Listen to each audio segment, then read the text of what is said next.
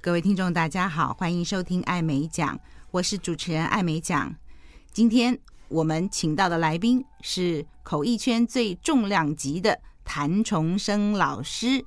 谭老师呢，在台湾口译圈，我想只要有一些年资，比方说中生代以上好了，应该没有人没有听过谭老师的名号的。年轻的一辈也应该要认识谭老师哦。我出道的时候，受到谭老师很多的提拔与教导。谭老师呢，对于后辈的提携提拔，很多人都铭记在心，包括我在内，一辈子都要感谢的。谭崇生老师有五十年的口译经验，五十年哦，而且他不止在台湾做口译。还在很多地方都有做。首先，我们请谭老师做自我介绍，让听众了解认识您。啊、各位听众大家好，我是谭崇生，我是三十七年次，今年七十五，祖籍广东中山，但是我在四川重庆出生，然后在香港长大，所以呢，呃，从小就因为家里面的关系呢，就可以在家里面讲非常流利的呃粤语、国语、沪也是上话跟四川话。那我呢，在香港受的呃中学教育是教会英语中学，后来毕业以后来台湾，在成大读外文系毕业，然后再考到台大的外文研究所，但是呃家里原因呢，我这个外研所没有毕业，我就回去帮忙。那目前呢，我还在中港澳，这个澳呢是包括澳门跟澳洲两地，从事全职的自由口译员的工作。刚刚姜老师也讲过了，差不多有口笔译呢，工作是五十年左右。那这个在这呃台湾呢有二十六年，香港有二十三，那北京呢也工作十年，澳洲有六年。当然这些年份呢跟地点加起来是互相重叠的。我自己呢，呃，也有一些专业资格，主要是来自澳洲的国家翻译局，英文叫 NAATI N A A T I。呃，我这个证书呢是属于英文、中文、粤语口笔译证书。另外，我也是澳洲全国翻译协会的会员，叫 AUSIT A U S I T。另外，我也是美国全国法律口笔译协会叫 NAJIT N E A J I T 的正式的会员。光是自我介绍就这么丰富了，各位可以期待我们今天会听到多少的故事。谭老师刚刚有讲到，在台湾二十六年，香港二十三年。其实，如果要知道这过去几十年的，不管是香港、台湾、北京的这个口译的发展史，问谭老师就对了，是吧？呃，其实发展嘛，算是怎么讲呢？应该，你问我应该是什么时候从事这个行业，对不对？还嗯，是好，那发我展们、嗯呃慢慢来讲哈，我好们吧从头开始讲起啊，我实在是太高兴了，很想要赶快听到谭老师好多的故事。平常我们聚会的时候，谭老师其实也都会分享那段时间他在各地的口译有什么样的呃新鲜的经验呐、特别的经验。好，那我们谭老师从头开始，我们要把这个时钟往前面转了。请问谭老师啊，您当初是怎么样进入口译这个行业的呢？其实很早以前没有这个行行业的，在呃在 无论在什么地方也好，呃，不过呢，是因为工作上需需要啊，呃，我记得从一九七四年吧，呃，我开始在香港就在旅行，呃，旅行社里面做这个领导，呃，领队。那当时呢，我是做这种呃远距离远程的，也就是美国、加拿大、欧洲这些。那所以呢，跟着当领队的话，就要随着这个旅行团呢，呃，那个时候的大家的嗯客人的外文也不是那么好，所以我就呃帮忙啊，当地有导游，我就要翻译当地的风风景名胜啊。那当初沿途也要做这些行程的安排啊，要做一些参与的接洽。到了过了几年以后呢，我就进入一家香港的荷兰公司呢，陪这些呃欧洲的买家，我们出差去中国。进行一些是采购啊、商业谈判。后来从一九七九年开始到八九年，差不多九年多十年，我又到外商公司啊，呃，到北京，因为现在是大陆开放，呃，香港人的身份嘛，到北京当商务代表，负责这个外商来华投资啊、基建啊、融资啊，还有跟中国各级政府洽商。那那个时候呢，也是大陆刚开放嘛，也是要陪同做一些主口。后来一九八八年移民澳洲，呃，过两年九零年的时候，我就考到澳洲这个国家翻译证照。所以严格来讲呢，我这个从事口译，在这个四十二岁以前呢，都是工作上转到专业口译，大概是从四十二岁开始吧。是到四十二岁的时候，正式的就进入了口译的行业。您算是台湾第一代的口译员吗？其实有没有第一代也没有正式的记录可查了。不过呢，可以算是很早期的拓荒业了。呃，因为一九九三年我从澳洲回来台湾开始接案的时候，当时的口译员我记得啊，有王家辉、呃王莹、呃于立祥、黄胜美、黄晓玲同业。偶尔有客串的时候呢。还有是当时的新闻局局长胡志强，呃，胡局长，后来加入还有辅大毕业的杜南星以及 Ernest 啊，忘记他中文叫什么。然后接着又出来王丽莎，而我记得黄晓玲是我第一个在台湾的同口的搭档，所以是很早吧，应该算是第一代了。哦，刚刚您讲到 Ernest，他的中文叫李昶怡。啊，对对对，想起来了。那您刚刚提到的这些前辈们，我我有听过的有王家辉老师，还有黄胜美老师。那黄晓玲老师的话，我也有以前也常常跟他搭档。那这些都很重要的口译员哦，所以老师很早，你刚刚提到九三年，一九九三年就开始从事这个行业了哦。诶，那个时候是就是因为英文很好，所以就开始做口译是吗？那时候应该还没有翻译所吧？哦其实有了，但是主要是做笔译的那个时候。哦，那个时候做笔译，嗯，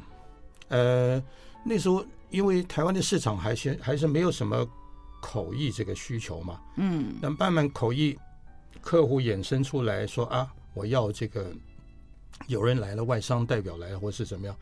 呃，总经理啊什么什么总裁来了，那是可以帮忙翻译一下，所以算是业余客串，是从笔译衍生过来。嗯，王丽莎呃是我台大外文系的学姐，当年我们在学校的时候就听到她，就算是最早在社会上大家认识的这个口译员。那个时候我们就记得，好像大家是因为呃英文很好嘛，那时候台湾经济起飞，要跟对外的关系就很需要口译，所以就呃好像是有短期训练或什么的，不不管就是嗯。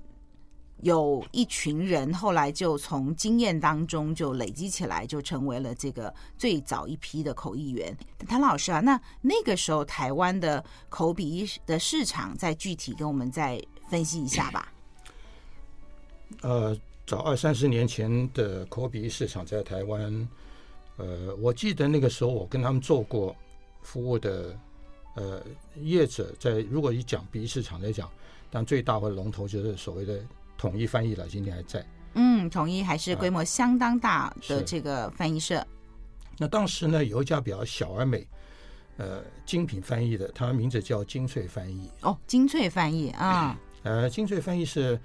呃美商，所谓的美商其实他们是呃两个小老美，应该是三个，一个是师大出来的，然后有两夫妻，然后他们三个老美这边弄了个精粹翻译，所以他们他们付的就是比较呃比较收费比较贵，但是质量比较好的，就是客户比较要求比较严准的那种笔译。嗯那精粹翻译后来就开始呢，就找我去做兼差。嗯，啊，一个礼嗯拜去上呃二十个钟头这样，慢慢他们就接到一些口译啦，嗯嗯，那他们就找我说，哎，可不可以做？我说可以。那笔译呢，当时还有蛮多其他的公司，我记得有跟他们合作过，还有宏源、万大、世界啊、十来多家，嗯，但是大家普遍对口译市场都都在摸索啊。那所以那个时候呢， 统一又开始成立了一个所谓台北市翻译同业工会，那才有一点点这个所谓的笔译的专业的规模。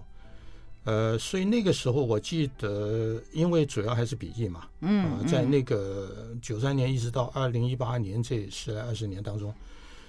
我差不多那个时候 做的中英翻英翻中，差不多产量也超过一百多万字了。一百多万字，很对多哎，很多产哦对，因为那个时候很什么东西都要翻译那时候。啊，好了，到了一九九八年的时候呢，又出来一家国际翻译公司，呃，在世贸，因为那个是世贸 新一路那边刚成立嘛，里面就有一家叫国际翻译。那当时的总经理是张琪雅，啊，张琪雅老师 Jennifer 对他就是现在应该是桃园市吧，张相正的夫人。哦，是是是，我们认识张琪雅老师的时候，哦，真的那时候我才刚出道。张老师也是在大学当教授，他的先生是张善政。那张善政从台大的教授，后来大家也晓得，就当了行政院院长。我们现在知道他是桃园市的市长，所以张琪雅老师现在是市长夫人，但是好像没有常常在媒体上看到他哦，呃他没很有低调。没有没有比较低调， 所以当时的这个国际翻译公司是张琪雅老师是当总经理。诶，这段我倒是不知道。张琪雅老师，呃，其实应该这样说，呃，我这样回想起艾美奖哦，那时候还很小的时候，就 刚出道的时候，其实好像我们应该就是在文大张琪雅老师的口译班那边认识的吧？我想，他在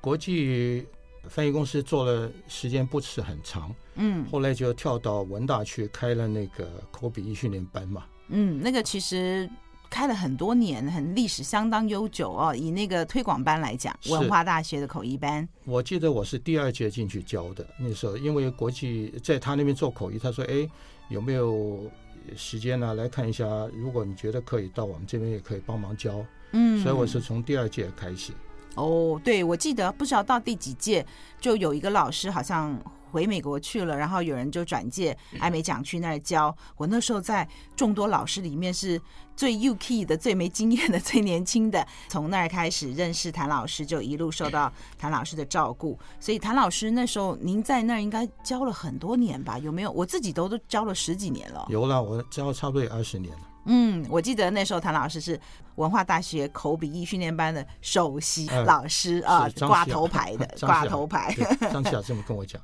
从那儿开始，您刚说是因为有国际翻译公司的成立，也接他们的案子。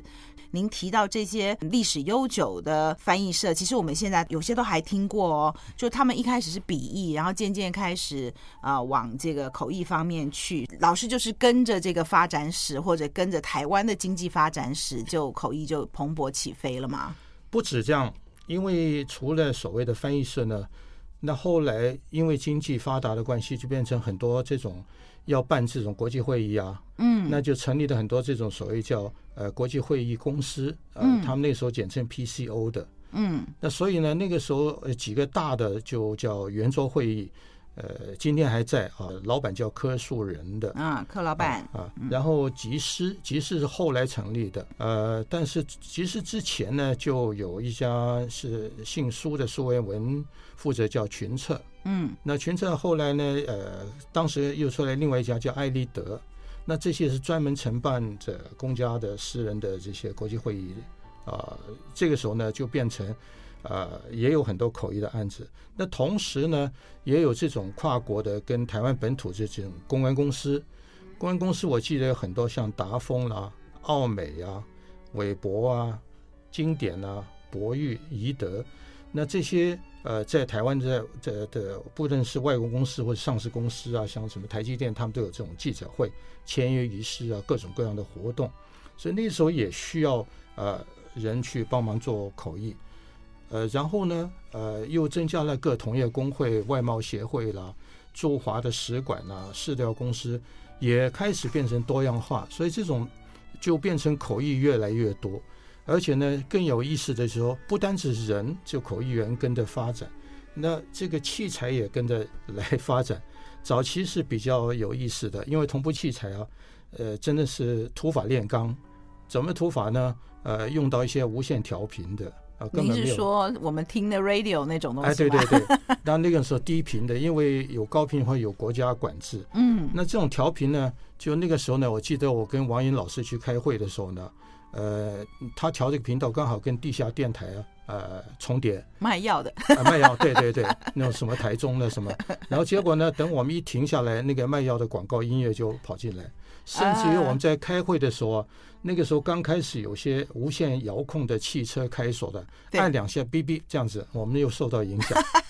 好好吵啊！对对对我以前有听过，呃，同事们有说过这一段的经嗯验，就是、呃，像现在我们口译的专业设备是有无线电系统跟红外线系统，早期是无线电系统是那时候好像听说是怎样，是除了电台会好像是频道打到，是是不是还有时候连那个警察的那个是是通讯是都会跑进来是是没 错，也太没错精彩了而吧！且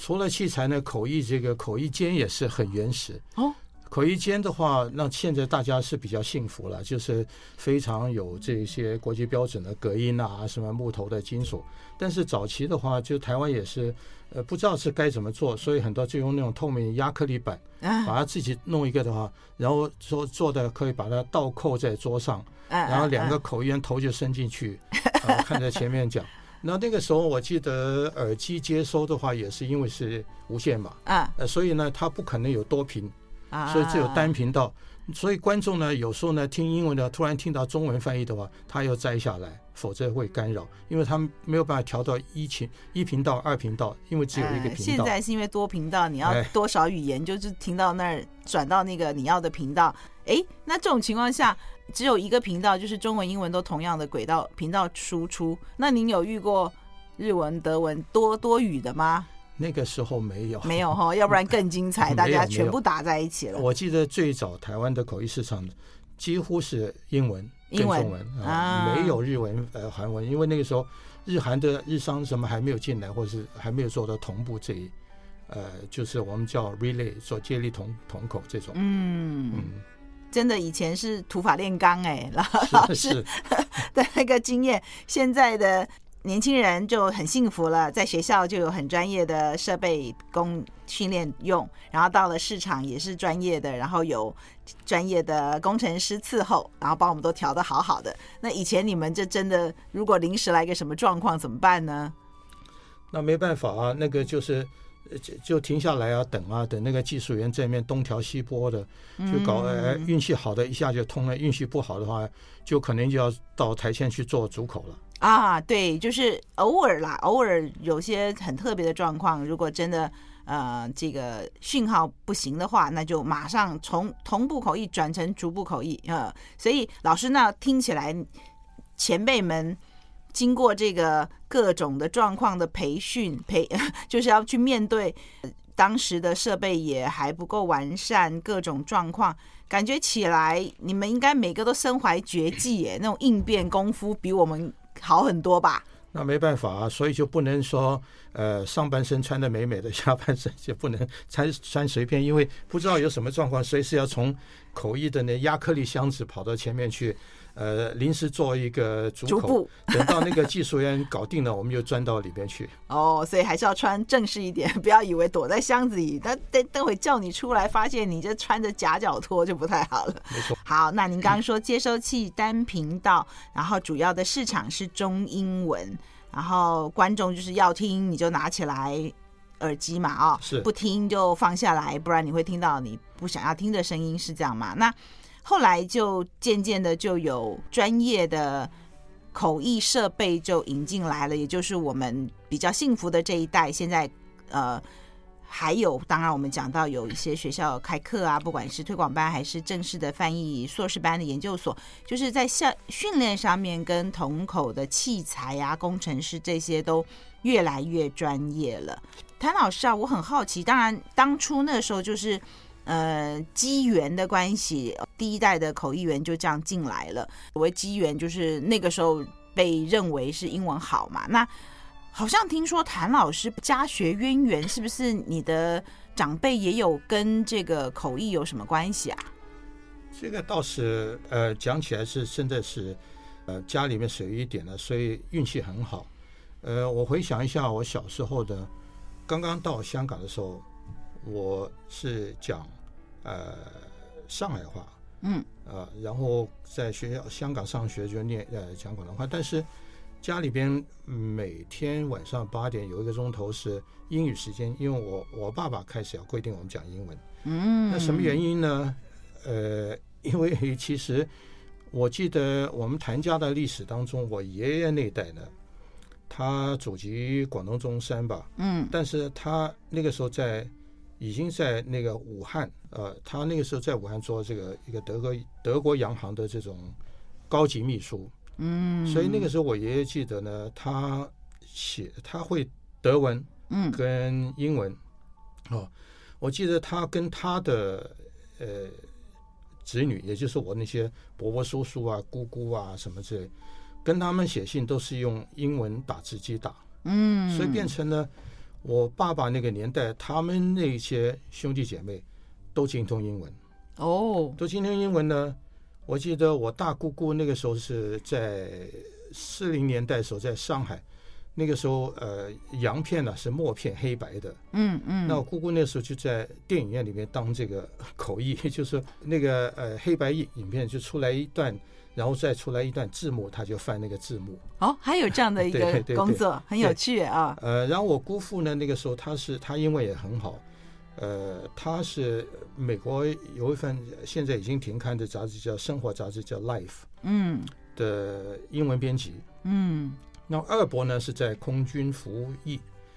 我爸爸呢是在因为二战的时候他属于中华民国空军嘛，他驻过云南部队，后来又到上海，就跟飞虎队里面联络翻译。哦，是飞虎队啊，是这哦么，来对的。哦，真的是家学渊源呢。所以你们家有好多人英文很好的关系，都在这个洋单位，是或者是呃有用到英文的时候是。哎，那谭老师好像我还听你说过，你有一个很有名的亲戚，是不是？呃，其实算不算有名不知道，不过他倒是一个华语的有名的一个作家了啊。那是我的亲的堂妹，她是我大伯父的长女，但是因为我爸爸是老四，我爸爸早结婚，所以我比较出生早，所以这个就变成我的妹妹。这个堂妹，堂妹呢，她英呃中文名字叫谭恩美，恩典的恩，美国的美，她英文叫也是叫 Amy。哎， Amy Tan。那因为我大伯父那时候，因为我爷爷那代他们有十几个子女，所以我大伯父早年呢就是电机工程师啊，那时候就很难得了，就到跑到美国去，然后在 San Jose 呃圣何西住。但是因为他呃去世比较早，留下这个大女儿谭美。后来他是呃写这个一些什么杂志的论文，后慢慢就写小说，把他的妈妈，就是我大伯母这些家里面历史呢，半真半假的这种家人历史写了这个喜福会啊 j o l a Club 拍成拍成电影嘛，所以这个算是呃算是一个很有名的华裔女作家了，也就我的亲堂妹了。有这个谭恩美喜福会的电影。在还蛮红的，我记得那时候好像那时候，嗯，因为比较少华裔的嘛，然后写这个主题，让这个西方人就是看到了在呃华人的家里面这种呃上一代下一代，主要是母亲吧，母亲跟女儿之间的一些情感的纠结这样子是哦是，嗯嗯，原来就是谭老师的亲戚啊，谭恩美 Amy Tan 啊，谭老师啊，那刚刚您自我介绍上海啊或香港啊，什么机缘？后来您说您是成大英语系嘛，嗯是什么情况之下您选择到台湾来念书？您是侨生对不对？可以说是乔生的啊呃，因为当时在六零年代末、七零年代早早期的时候，香港的大学只有两所，嗯一个是香港大学，一个还香港中文大学的前身， 嗯叫什么崇基书院啊什么之类嗯的。嗯那嗯。崇基书院当时最有名的一位教授就余光中，啊，余光中教授啊后来也在台湾的对中山大学任教。那这两个呢，因为考得比较严格，那我们这种考完英中毕业的，要进这两所大学不不容易，所以呃，经过自己一两年呃之后呢，发觉哎不行，这样子就是有人就建议我报考台湾的大学，嗯那报考就就考进来，就也也不知道台湾是什么一个环境的时候就，就分到啊、成大外文系去了。那那时候呢，在台湾有没有跟香港很不一样？有没有不适应的地方啊？呃嗯，当然了，香港那时候就已经所谓很洋化嘛，对不对？啊啊，呃，穿牛仔裤啊，什么什么之类的，喇喇叭叭裤裤、喇叭裤之类的。那那个时候是、呃、那个披头士的年代嘛，呃，哎男生都留长头发、胡子啊什么，就是那个时候是嬉皮嘛，嬉 hippies。皮啊，那来到台湾，尤其是在南部呢，更更不得了了。那 种那我们这种样子，教官就很看不过去。是离经叛道啊， 坏学生啊，呃，反正就是以貌取人嘛。对啊，开玩笑，但是开玩笑，嗯但是呃，教官又没有办法为难我们，因为什么呢？我那时候成绩很好，优良侨生啊啊，，教呃教官还说，哎，你谭同学，你把头发剪短一点，给你超性分加两分。我说报告教官，不用了，我本来就超性分就有超超过八十五。 所以就是一个呃成绩很好的模范生，可是那个打扮外貌是比较像当年所谓的比较叛逆的学生这样那个时候流行嘛，啊。在大学的时候那段时间有什么特别的事情可以跟我们分享吗？有啊，那个时候当然因为是在香港念完英文中学过来，英文就要比我们同班同学好很多。嗯那所以呢，考试的时候，同学都要靠到我旁边来，要要要抄我的东西。哦 结果一看啊，全部用英文回答，那就算了。啊，没有办法，原来如此。呃，所以这些就比较呃比较有意思的地方哦。还有那个时候，因为香港流行，所以那个时候我已经是成大吉他社的副社长嘛。啊，真的所以那时候弹吉好酷他，哦所以嗯那个时候我们是唱校园民谣啊，叫什么 Brothers Four 之类的那种那种哇，呃可以早想期的，象啊所以那个时候还去跟当时有一个台湾的一个乐队很有名，叫阳光合唱团，叫团长叫吴阳光，就是以前台南一个美军俱乐部，那哦，我们到那美军俱乐部去唱啊，啊，或者 学校什么活动来唱校庆的时候。那我记得我们场次最大，差不多有几千人听我们 演唱。哇，可以想象老师以前也是风云人物啊，因为谭老师本身是长得很高啊，这现在来讲就是欧巴级的。那那个时候在大学又这个穿着喇叭裤，头发长长的，然后又玩乐团的，弹吉他，应该当时也是这嗯个风靡成大的女生吧？ 倒是没有，因为南部的女生比较保守嘛，看到哦是我吗们这种是洪水猛兽了。哎呦，哎，那您现在还有跟成大的同学联络吗？呃，有我们其实，呃，你这个录音之后，我就马上星期二十七号我就要去成大参加我们五十周年毕业的班会，呃，聚集呃聚会。五十周年，是哇，大家很久没见了吧？会不会？呃，二十几年前见过，那这大家的那个样子应该都不一样了，可能也带着这个孙子和孩子来。我印象很深刻的，因为我们算跟谭老师很熟了啊，就是我讲的谭老师一直很提携后辈。那很多年前，我记得那时候我有可能也还在师大翻译所兼课的时候，师大翻译所的陈子伟教授呢有邀请谭老师去演讲。那那时候我记得海报上面写的给谭老师的介绍是说，两岸三地接案量最多的口译员。哎，老师啊，这个听起来非常的吸引人，大家就要去听您演讲了。请问这个两岸三地接案量最多的口译员这个称号怎么来的啊、具体情况是，呃，那个时候您就是全盛时期还是怎么样？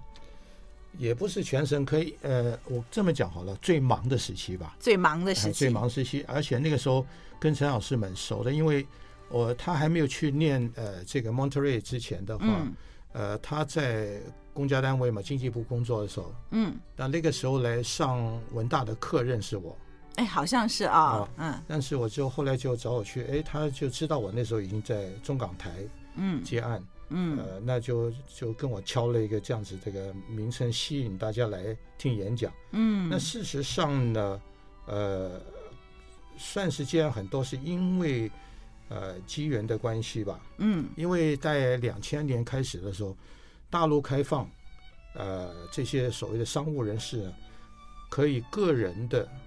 出国到香港。以前的话，大陆只开放团进团出旅行团到香港。嗯嗯那所以这种个人的商务到香港呢，就变成了一下子就变成很多大陆的公司到香港去上市啊，嗯呃投资啊、买卖啊什么东西，就变成了这些呃高级的这些呃管理人才，他就不要在香港去因为你上市必须要开这种股东会啊、法说会之类的，嗯所以就变成这样子呢，呃有这个口译的需求。嗯，然后呢，台湾我在做台商这些外商银行的时候呢，做一些那时候是开始有那种所谓的私人银行客户，嗯那跟他开这种投资会议，那呃这个外商银行在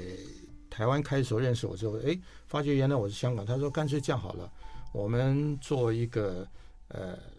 中港台这个嗯投资会议，你就跟我着我跑。嗯那好啊，我就好啊，反正香港无所谓，我随时到香港不需要签证嘛。嗯那就去担任这个所谓的中港的呃，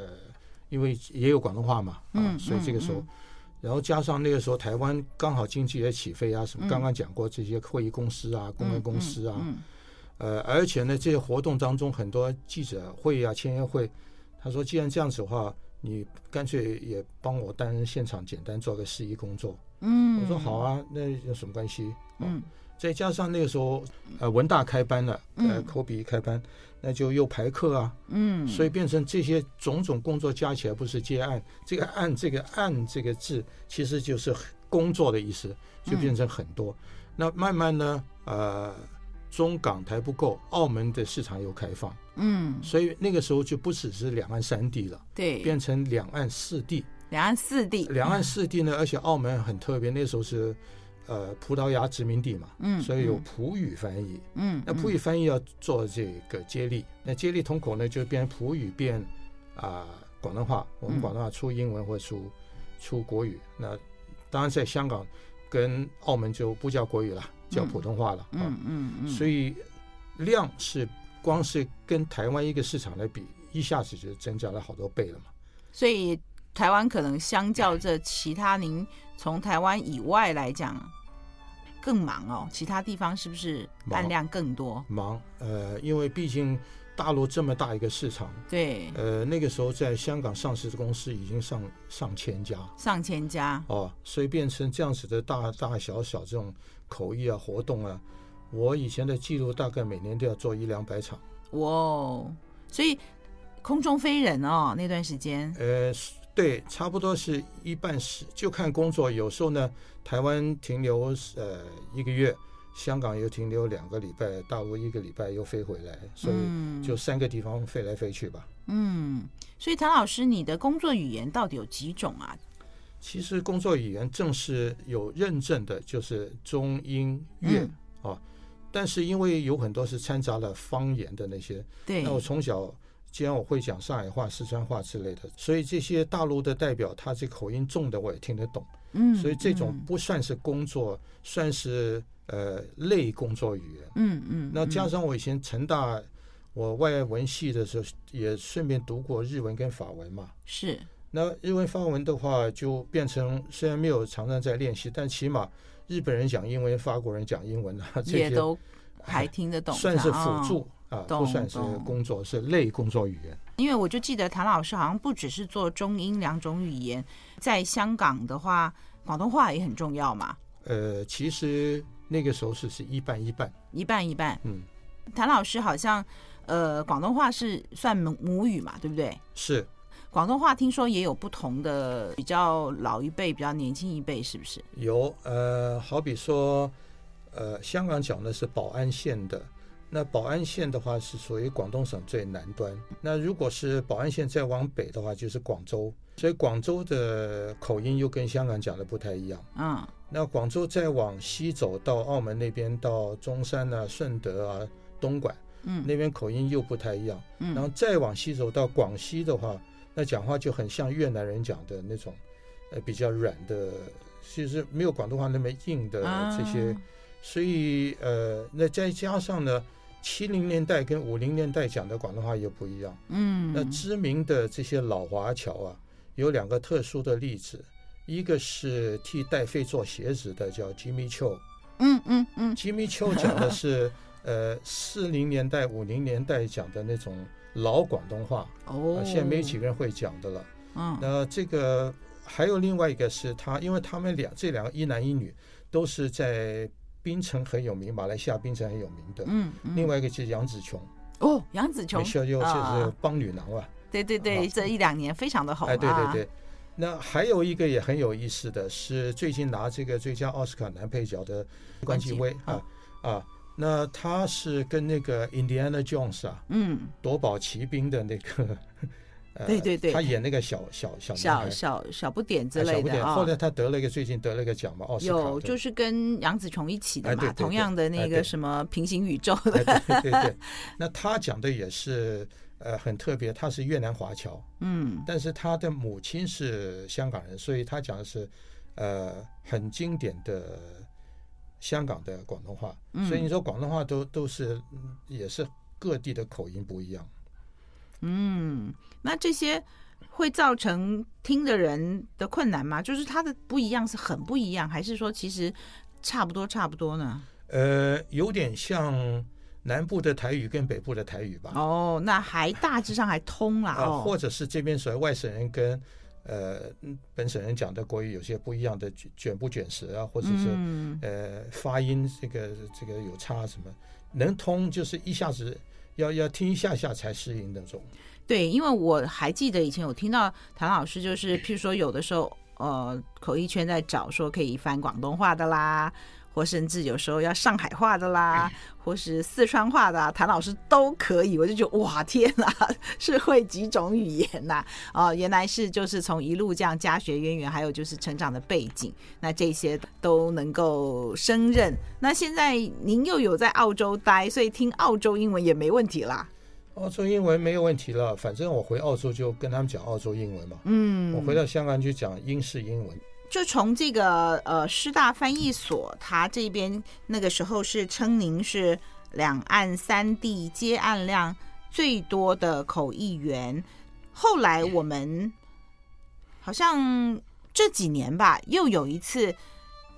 陈子伟教授又请您去演讲，但是我有记得标题已经不一样了，因为中间也可能也隔了有没有十年，上面就说口译爷爷谭崇生老师，这哇，跟前面那个响叮当的这个两岸三地接案量最多，突然变得这么的温暖，口译爷爷很亲切，老师觉得怎么样？ 其实那个当时跟陈老师在定调的时候，这个题材，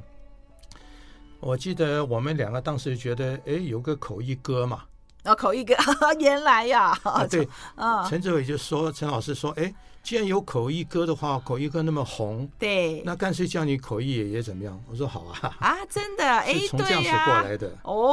不过原来是这样 子不过呢，事实上也，当然我我也当爷爷了啊，因为五个孙子女嘛，对不对？啊，而且做了这么多年，快五十年，当然是爷之辈了。对不对？对，没错。那这个我们这我们俗称家有一老，如有一宝嘛，嗯，对不对？嗯嗯，那我觉得爷爷倒没有什么，不要不要觉得很老嘛，因为你看世界上一些政治人物呢，呃，马来西亚前总理马哈迪嗯九十多岁才回国又当总理，对不对？对，拜登现在八十三了，八十几了，还是对在在美国总统，所以比起这些，我不算 不算什么呃老的，还年轻呢嗯对对对还大有可为呢。对对对，原来如此，所以以后我们就要用口译爷爷来称谭老师了。诶，那谭老师，那这几个两岸三地到两岸四地的口译市 场有没有很明显的不一样呢？当然不一样啦，差别很大喽。哦，愿闻其详。好，呃，先从收费看起来，当然是肯定不一样的啊。哦，怎么个不一样法？那你币值一个是台币，一个是港币、人民币啊、美金啊，那这个换算起来哪边比较好呢？其实换算起来应该香港最高，香港最高。因为呃，香港是这么一回事。我们来讲讲哈，嗯我们先从台湾市场讲起来好了。好，那台湾市场先不说什么币值了啊，嗯，因为从口译市场摸索到现在专业化，那往往受限于这个市场比较小。嗯，而且比然后那个时候大家说什么大学毕业两万二啊，什么什么之类的，嗯嗯嗯，所以大家认为一天口译就两万多，就等于一个月薪水，就心里不有点不平衡或怎么样就不说了。嗯，最主要是台湾市场没有一个机制可以大家去口译员可以互相去调整啊，因为经济情况怎么样子，所以变成行情，我觉得从我开始到现在几乎没有什么变化啊，这个费用也差不多，甚至有些 更低啊伤。心啊没办！法 讲到我们的痛处，一二十年来也对费用没怎么调。为什么我讲香港高呢？因为香港有政府的公务员是属于口译员，那口译员的薪资呢，是因为香港的公务人员薪水很高，呃，无论是大学教授、警察或是政府的口译员，所以每几年就要看这个生活水准要调。那调的时候呢，因为香港有些口译员呢是两边跑的，嗯本身又是政府又是民间，嗯所以变成只要一条民间这些话跟翻译公司呢，就要跟他们看齐，就公务员调，嗯所以每两三年我们会调一次，嗯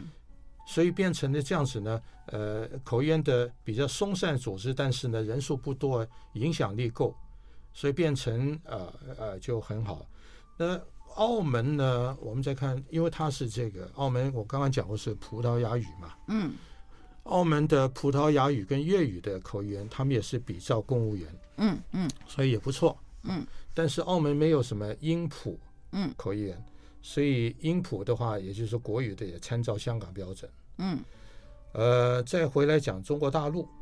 中国大陆这个地方啊，是一个红海， 红海，对，呃，差别太大太大，呃，两极化。但是呢，呃，我举个例子好了，如果啊你是 IEC、A I I C 的，啊 e 啊国际会议口译员协会，我们对前面节目有提到过哎，就是大家如果有兴趣的话，让我插播一下，就是呃台大的。呃，翻译所的范家明老师现在是他的这个副理事长，那大家可以回去听听看，到底 IEC 是什么。好，我们回到谭老师这边，就是如果在大陆是 IEC member 的话，会怎么样？ IE 的话，因为大陆只认 IE，就是在民间，呃，嗯不是公家的。嗯。那所以呢，他们可能一天可能收到呃，有差不多一万港币左右，嗯也就是台币大概是三万八四万左右。嗯当然，这个是有时候都有价无市了，因为 IE 的话大家相信，但是真正要去请的时候呢，都是说预算不够啊，什么什么啊之类的。最顶尖哎，的对口对译对员，，最紧点，所以呃，要看这个客户层了、啊嗯，要求高的客户，经费够的就请 IE，否则的话就是地方政府、小城市里边，嗯呃，就还是以前台湾那种老样子，会英文就可以来帮忙那种，嗯所以常常出笑话哦，啊。所以这个呃，而且在大陆的话，因为这么多人从事口译啊，因为我没有完整的数字，大陆本身也没有，但是我参加大陆这个口译协会当中，口译员大概有两百万，嗯，两百万， 200万那所以呢，呃，变成呢，他们就会低价互相砍杀，嗯啊嗯呃，但是呢，这方面他们就说，呃，看客户，看地方政府，嗯，呃，终归还是有这样子，就是很便宜到很贵都有，嗯，我想市场大就难免就是你讲的红海里面鱼多了的时候，呃，会是一个比较两极化的市场。您说的是，的，澳洲呢，呃，又不太一样。澳洲不像其他地方呢，它这个市场很单纯。嗯澳洲比较少同口，嗯，都是主口为主，百分之九十都是主口。是不？是所谓的社区口译比较多？社区口译对嗯社区口译呢，它这个地方的语种啊，就是我们叫 language pair，嗯，啊有差不多官方认证的有五十五十种，五十种，对哇，，五十种。当然，这个五十种呢，你必须要有去考试，嗯拿到证照。因为澳洲这边，你如果你没有国家翻译局的证照，那没有人请你的，因为觉得你不好哦哈、所以，呃，这个就是按照，因为澳洲一般的这个费用就是比较专业人士的话，其实澳洲的专业人士，医师、工程师啊，什么律师的费用也也不也不高。啊哦，也不高，也不嗯，高啊，所以呢，变成就是，如果以这种主口来讲，澳洲算是最低，嗯嗯嗯，嗯，但是它是作为一个社区嘛，对是一个服务性都是政府出的，对，外包给翻译公司，所以那个算是、 算是半义工半服务社啊是会。是不是？比方说海关啊，或者什么医院啊这一类的，有移民或者外来的人啊，旅客来的时候需要翻译，是不是主要是这些的案案子啊？其实也不见得社区口译，像你新移民到那边，嗯啊呃，小朋友不懂，家长不懂英文，到学校要跟校长翻译，安插他上哪一个班。嗯，或是你出了车祸，呃，保险公司来调查对，这个出车祸的人是不讲英文的，那你嗯要帮忙翻译。哦，呃，或者他是黎巴嫩来的，他只会讲阿拉伯语，哦那你就请个阿语跟英语的翻译，那这些口译费是这些都是大部分都是因为是政府服务社会，对呃国民的，所以都是政府里边的预算拨出来给外包给翻译公司。哦，所以这方面哦，还有就是医疗，嗯啊，还有就是工伤意外的，我们叫职业治疗师，嗯，他康复阶段当中有些免费的诊呃医疗呃诊断，那嗯你需要去翻翻医药翻译，或是有人有家暴，啊、嗯或是嗯被嗯抢，对，呃，或是怎么样子，那需要上法庭做证人，你需要帮忙翻译，哦甚至有电话翻译的，没有电话翻译呃，电话啊，翻译，所以这些都是所谓服务为主的，不是市场导向这种经济活动为主的翻译，当然这个费用就不高了。哦，那那会议口译这块呢，国际会议呢，国际会议在澳洲很少，很少因为澳洲都是本土的，呃，出澳洲人出去出国开会的多， 哦来澳洲开会很少。啊，那来的基本上呢，也是自己可能有带一些同事来帮忙。意思意思哦，真正的国际翻译也有，但是我记得一年大概接个不到不到五个十个啊，哦像有一年是接这个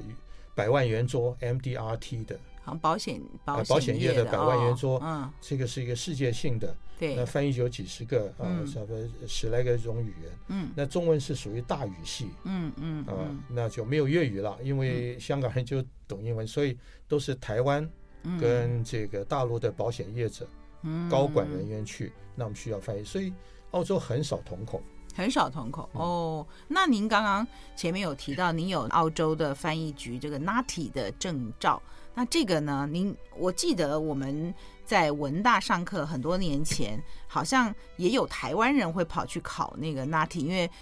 当时台湾没有任何的证照的制度嘛，好像曾经。嗯，有一些人想要证明自己的口译能力的时候，可以跑到 NATI 那里去考。那段时间您您熟悉吧？熟悉，嗯，我记得那个时候我有曾经安排带过两团人，台湾的同学们到澳洲，因为那时候呃，NATI 还没有在台湾有举办呃考试，嗯所以人要飞过去考，嗯，那费用蛮贵的，十来万台币了。还有很机多年票、前住宿，对，机票、住宿，嗯还有就考前有一天的复习啊，哦、啊等，等这些，呃，大概有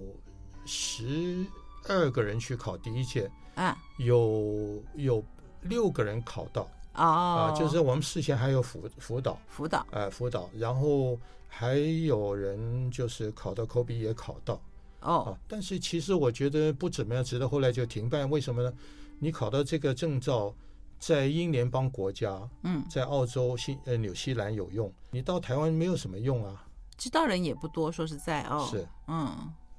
那现在呢？现在您刚刚有提到说，如果没有 NATI 的证照，人家不会用你。那是我的意思是说，一定要有才可以执业，还是说 it's good to have，就是哦是一种 license 的概念，还是一个 certificate 的概念啊？是 certificate。哦，所以就算没有人家愿意请，也没有到违法，对不对？呃，很简单。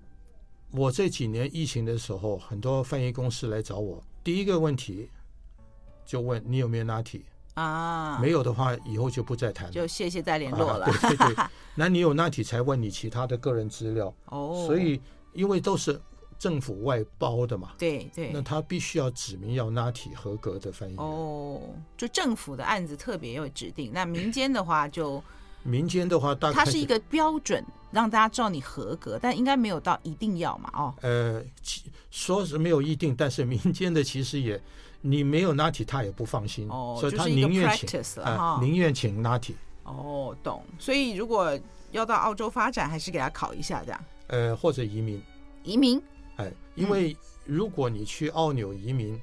你能够在台湾，因为现在台湾 NATI 也有不定期的在台湾，呃，有地点开放考试，哦，是吗？啊真对的啊，我可还以上查一 NATI 下。的嗯，官网可以查得到。哦了解。嗯然后呢，如果你考到 NATI 的资格，嗯，呃，你在申请移民的专业当中可以加五分，哦，这样很多嘛。呃，算是有帮助。哦，好。那 如果差五分、差三分的话，那就很大帮助了。懂懂懂，就是有加分就对了。是的，啊，哎，谭老师，那你在这个两岸四地这么多的经验，有没有一些特别奇怪、特别呃值得跟大家来分享的口译案子啊？哦，其实说起来这么快五十年，当然是很多了啊，很多哦，很多。不过呢，时间关系，我就举几个比较好玩的、有趣的例子来给大家分享一下好了，嗯好不好？嗯。啊，那有一年我记得在澳洲呃上法庭做一个强奸案，哦强奸案是两个新疆的年轻的小朋友是啊，结果涉及这个情况就详情不讲啊。啊，呃，这个呃原告是一个女的，在证人台当翻译。对，我是那两个新疆的维吾尔族的年轻人的被告的翻译。被告呢是坐在这个旁听席上面，嗯，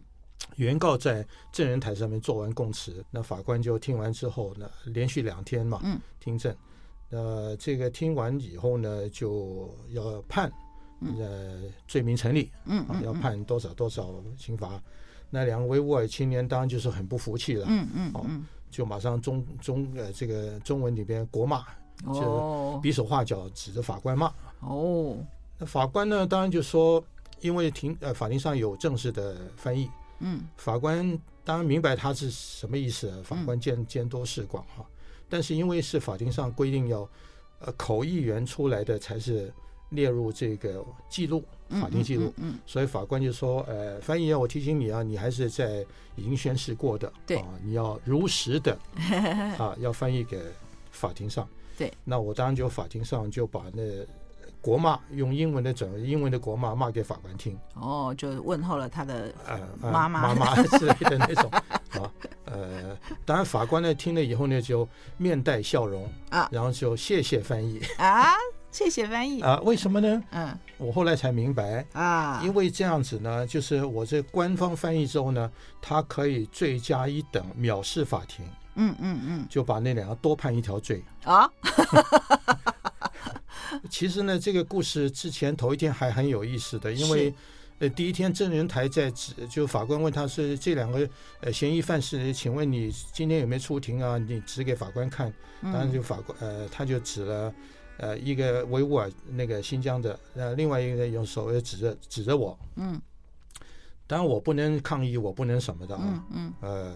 那我就回去跟太太讲，说我今天当强奸犯呐、什么之类的。他怎么会这样？你就说他指认犯人的时候指到你这来了，呃，第一个是指到那个新疆 呃，哈我哈第二个是指我，因为我坐在他的翻译，我坐在他旁边嘛。哈，哦嗯，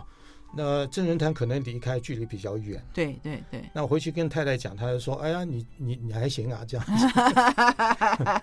第二天，第二天这个证人就是还没有开庭，就法官说：“哎，抱歉，法官，我昨天指这个指认那两个人了。”嗯嗯，第一个是对的，那法官说那第二个不对吗？他说对，第二个不对，他太老 了啦，这到底是帮你澄清了，还是另外一种侮辱？ 没有，我觉得是二道伤害哦了，还是啊，二怎么到样，这个二次伤害这样，这时候宁可被判， 就对。所以就变呃改口供了啊，所以这个这个是蛮有意思的，就不过在这种情况之下，嗯我们就牵涉到 Nati 翻译的有要考一个叫呃这个职业道德，职业道德，嗯因为这个跟这些法庭上是很有关系。是职业道德什么意思呢？这个是一个很好的例子。嗯，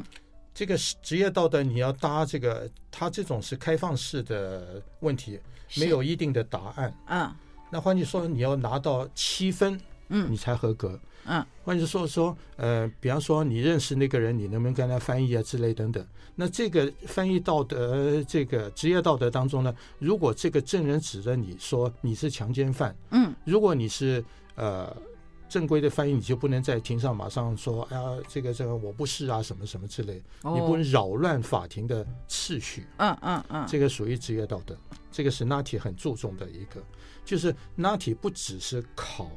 你的技巧，还要嗯考你的这些、你这个职业的时候对这个现场的一些判断，这个职业道德很重要，重要。怎么晓得会突然被指认，然后把自己给扯进去，然后还要在现场？我的意思是说，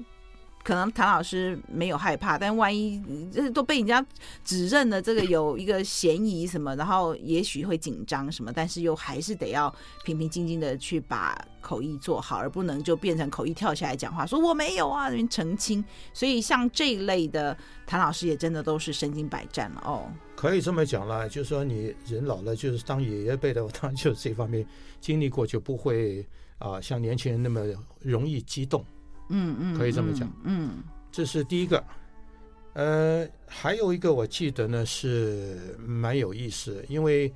香港很多这种所谓的投资银行这种投银啊，他们开这种呃会议的时候呢，找很多分析师来呃分析什么市场啊什么之类的。嗯嗯嗯连续四天，我跟一个搭档是来自广州，那到了现场，进了口译间，主办单位的一个美国的呃主管告诉我们说，哎，今天我们呢听说是现场呃来宾大部分都会听英文，所以呢，你们先先看看哦，如果放在桌子上旁边的耳机没有人去拿，就表示没有人听翻译。那你们就不需要翻译了，因为翻译也没有人听。那嗯你就休息一下好了。你可以嗯听听看我们投资顾问的那些说明什么。我 说好啊，那最好啊。哎，结果发觉四天下来没有人动 耳机，嗯，哇，完全就是那在变成那儿领钱了啊。对啊。后来我们就连续四天就反而有时候反而有工作会有精神，没有工作反而打很瞌想睡。打 瞌睡，没尤错。吃完午餐之后那个时候时候 啊，所以四天是好处就是完全是坐以待毙啊。没错，没错。我们我们在口译圈有一个笑话，就是平常我们说坐以待毙，就坐在那儿可能就完蛋 了，要要对呀、那个过去的那个币啊，暴毙的币。但是我们所谓坐以待毙，就是坐在那儿等待着钱币进哎来。所以如果我们是没有真的做到口译。还是照样领口译费的时候，我们就会说坐以待毙，等待着钱币。所以您那四天就是白白坐在那儿打瞌睡、发呆，然后还是钱就进来了，这样。用套句话，现代年轻人讲就是爽领。爽领 也不错啦，偶尔来这么一下也是一个意外的收获天下啊！掉下来的馅饼，对， 这白吃的无常啊，没事啊。还有什么？就是谭老师，你你刚刚讲到这几个案子已经是相当特别了，我们很少人有机会做到，就是怎么 被被指为抢劫犯， 还有吗？还有什么特别的经验嗯啊？还有一个台湾，我记得以前做的时候叫阳光基金会，有，好像是颅炎受损颜面受损，啊，颜然面后受或者损、康是复啊什么之类的。对对对，啊，那这个基金会呢，他们有一年在台湾也请了一些呃颅炎受损的这些外国人来跟大家分享他们这个受伤的经验，怎么样康复啊、心理建设等等。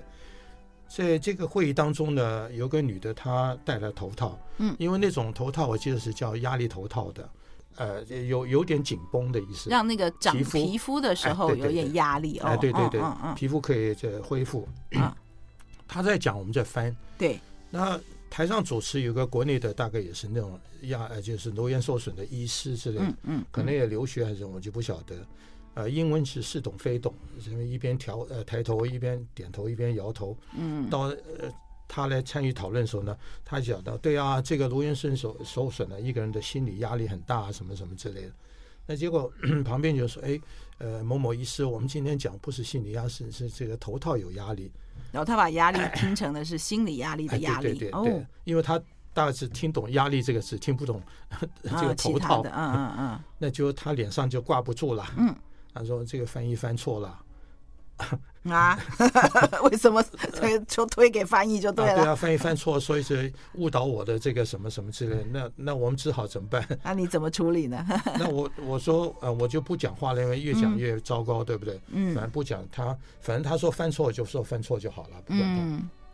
那结果呢，讲到差不多的叫经验分享，嗯这位女的就上来啊、嗯就是手舞足蹈的跟你讲，哎，我怎么心理建设了、康复啦嗯等等啊，嗯我这个受伤之后怎么去参加社交活动啊？好比说我喜欢跳舞啊，嗯哎，翻译过来，呃，给大家示范一下我嗯，们是怎么跳舞的。对，呃，那 我只好上去了，嗯呃，在台上这一看，手一抓抓不到东西，啊因为他手掌只剩下一根两根指头。哦，我不知道怎么去抓它，因为嗯跳舞的时候一定要抓到对方的掌嘛，对对就抓不到，不知道怎么抓，他就马上抓到我，就中间好像抓了一个像棍子一样、嗯香肠一样的东西。然后呢，他因为是戴了压力头套，只剩眼睛，对不对？嗯，那脸上还是坑坑巴巴的，所以一下子我我也很难去，还要面对他带笑容去跟着他跳舞。嗯，情绪上还是要马上调试 啊、哦。对对对。那所以呢，呃，当天结束以后，我心里面还是有点跟平常的会议不一样嘛，总嗯，总是觉得有点起伏，有点有点不一样的感觉了。当然，并不说很坏，对，只不过对就说从来没有一种这种对经验，这事后总是多少有一点不算是创伤，但起码也是哦有点很奇怪的感觉，就是、哦，所以就是临时被叫上去是陪着这个讲者跳舞，然后讲者的话，因为是呃重度的这个伤残哦是，的，还还好谭老师没问题，谭老师是舞棍阿贝， 谭老师很会跳国标啊，这个。这不得了的是专业，可以 pro 级到可以表演，是不是也有这样的经验呢？好，可以一会儿再分享一下。好，好，那我记得还有一个也很奇怪，这个就是也这个这个不是在台湾，在澳洲了。嗯啊因为澳洲，因为我属于以前在国家翻译局待过，所以呢，他们经常警察让我去呃帮忙做一些这一些的行动啊。嗯那有一次呢，三更半夜呢，我就陪着警长开车，嗯，然后就跟踪这个毒贩。毒贩，嗯，贩毒的他们就是追啊追啊，闯红绿灯啊，什么抓到这个嫌疑分子呢。嗯，然后我不是在最前线，因为前面有这个探员追他，对然，后追到把他抓住了，然后用枪指着他，然后把他用手铐反在呃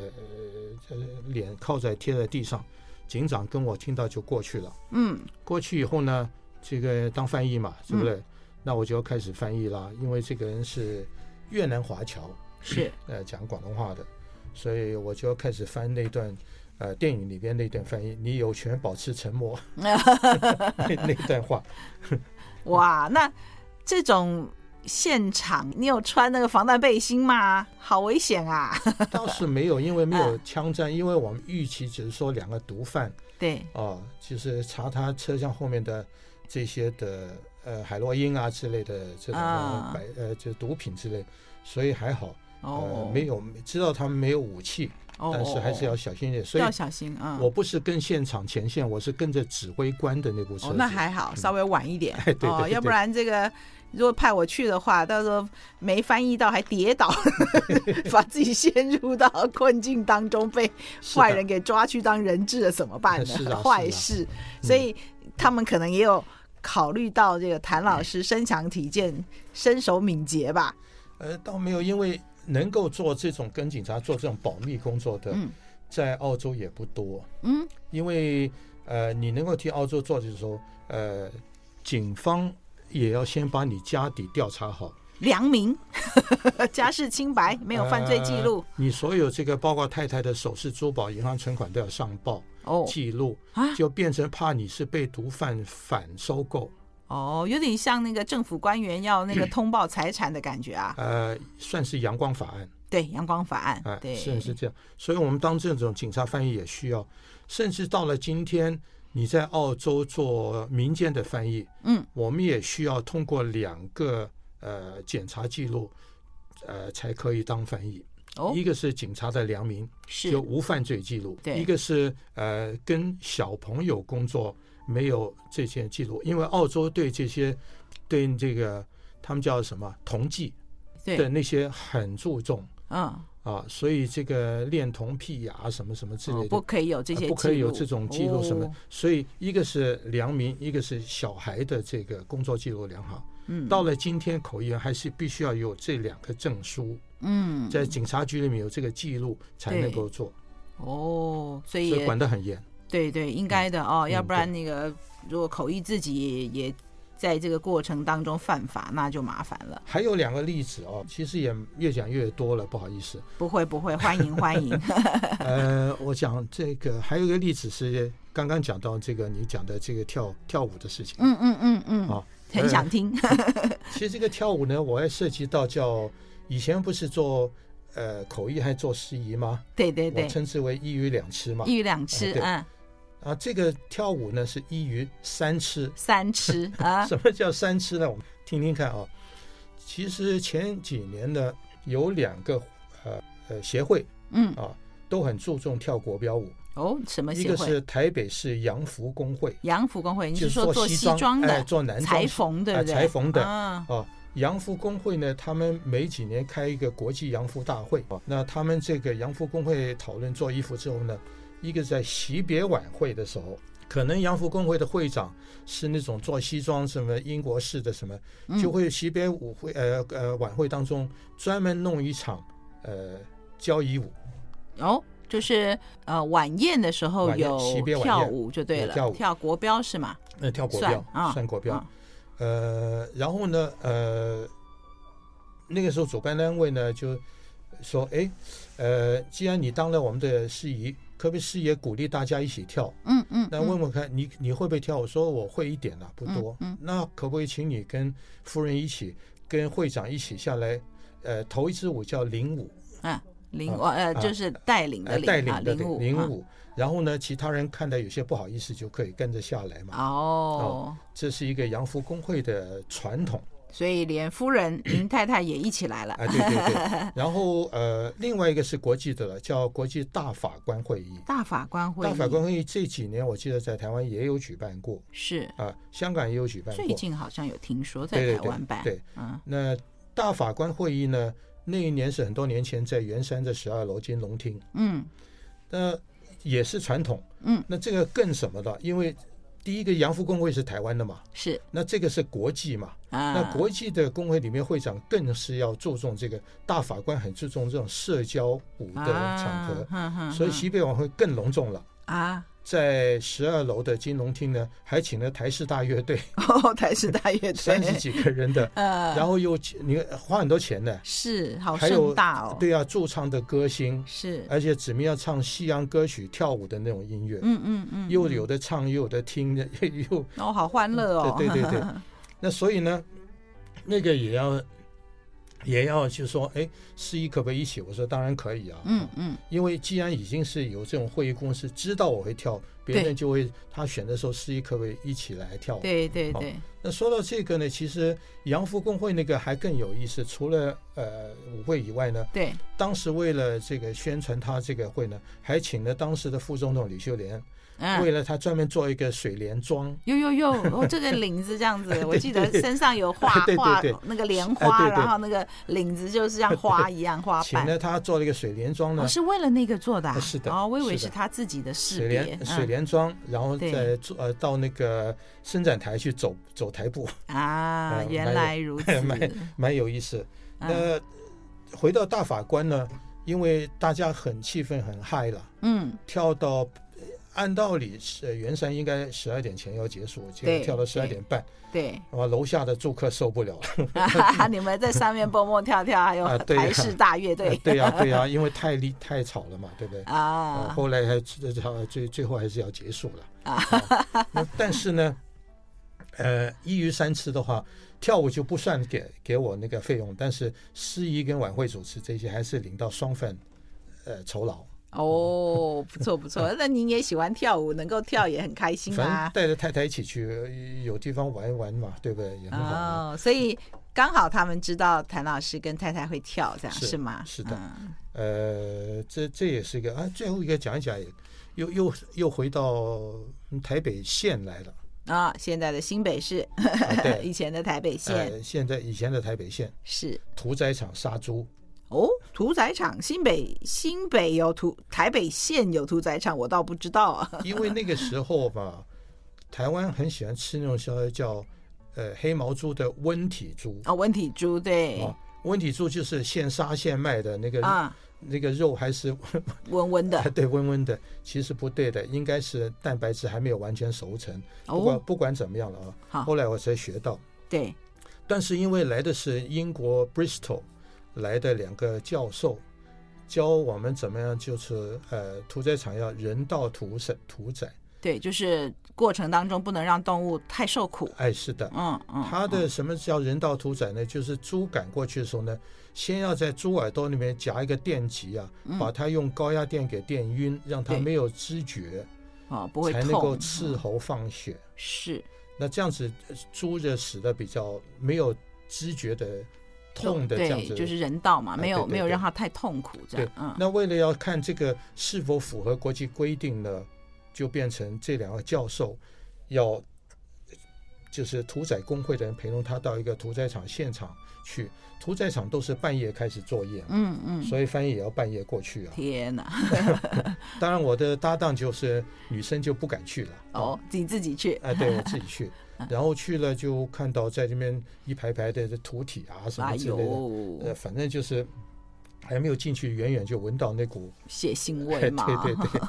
那所以一晚上下来，到了第二天的四凌晨四五点，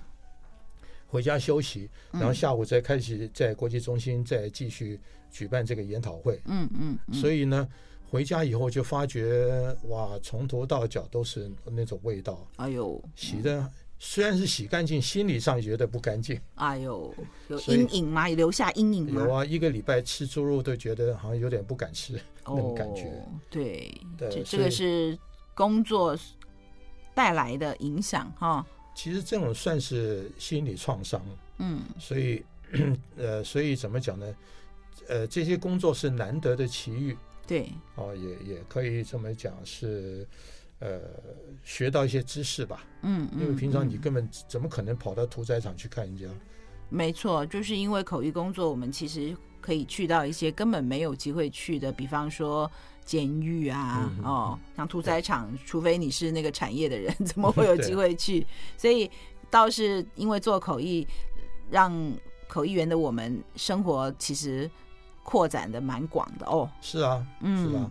差不多了吧？讲这些，要不然讲不完了。这些真的哈、 对吧 好啊，那要不然我们今天就先讲到这边了。我们今天听到好多，我都入神了。我如果不打住的话，恐怕到半夜都还在讲了。那谭老师，我们下一次再请您来继续跟我们分享。我们还有好多的问题想要问你，包括在现在口译市场的一些状况啦，或者是嗯，常常有人会问我说，口译的职业生涯多长啊？我都会提谭老师说，这个还很多年可以做呢。那我们下一次就再问这些问题，然后请您来回答。我们今天先讲到这儿。一定一定，再见。好，谢谢各位的收听，我们谢谢谭老师今天来这边不吝分享这五十年的口译经验。当然，我们还没讲完，各位听众，谢谢各位的收听，我是主持人艾美奖，我们下次空中再见，欢迎各位继续做我的一家人，谢谢，拜拜拜拜。